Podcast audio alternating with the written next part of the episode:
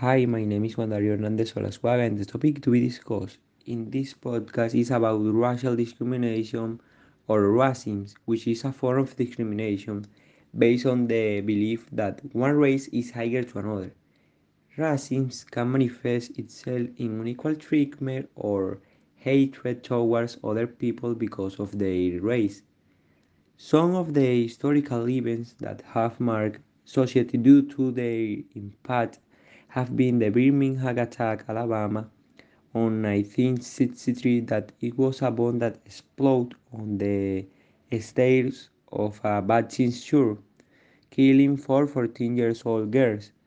Other event of racism has been Bloody Sunday in Selma, Alabama on 1965 but the morning of April the 4th on 1968 marks a before and after in violence against black and the civil rights movement in the US.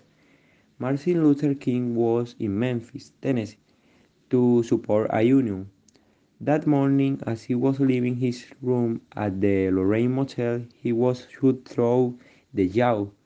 He died an hour later at the age of, at the age of 39.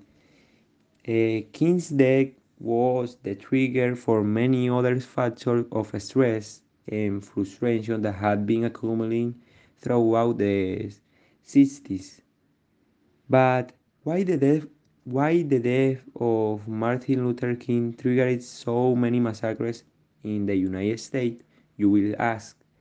Because he was in charge of undertaking a peaceful fight to achieve equal civil rights for American for African Americans. In his great oratory capacity made him one of the most influential eh, media figures of that time.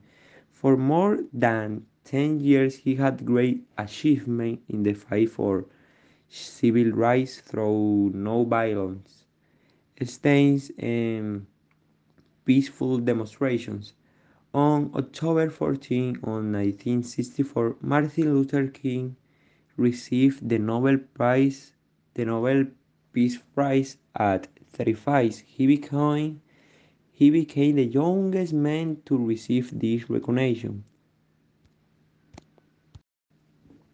Although it wasn't all bad in the past, there were also many historical events of changes in society like the Little Rock Nine, where the first African American students to enter a school that only admitted white students. On September the 4th, when they were preparing to enter the school for the first day of classes, some soldiers broke their way on orders from the governor. People came up to insult them, even spite of them, except for a white woman named Grace Lorch, who held out of the crowd.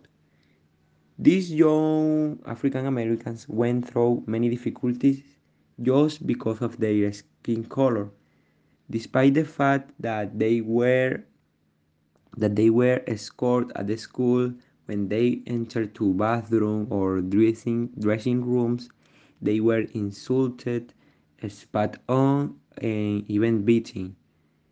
However despite the challenges eight of the nine african american students managed to graduate and be recognized by many people you can find this story in a book Another of the stories of the fight against racism was that of Jackie Roosevelt Robinson, the first black baseball player to enter to enter to the Major League Baseball.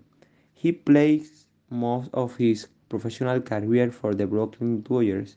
In addition to this, in addition to his distinguished career as a player, he carried out a strong political and community activity, community activity for equal rights and the fight against discrimination. To commemorate the 50th anniversary of his entry into the major leagues in 1997, he was paid tribute by permanently permanently uh, removing the number 42 from his uniform. In fact, The entry season was dedicated to his memory. And in April 15 have been declared Jackie Robinson Day in the United States, in which the Major League Baseball and especially the Dodgers Angels honor the first Afro Afro-descendants to play in the Major League Baseball in the United States. And to finish this podcast, all that remains is to ask one question, and that is Is the fight against racism still going on today?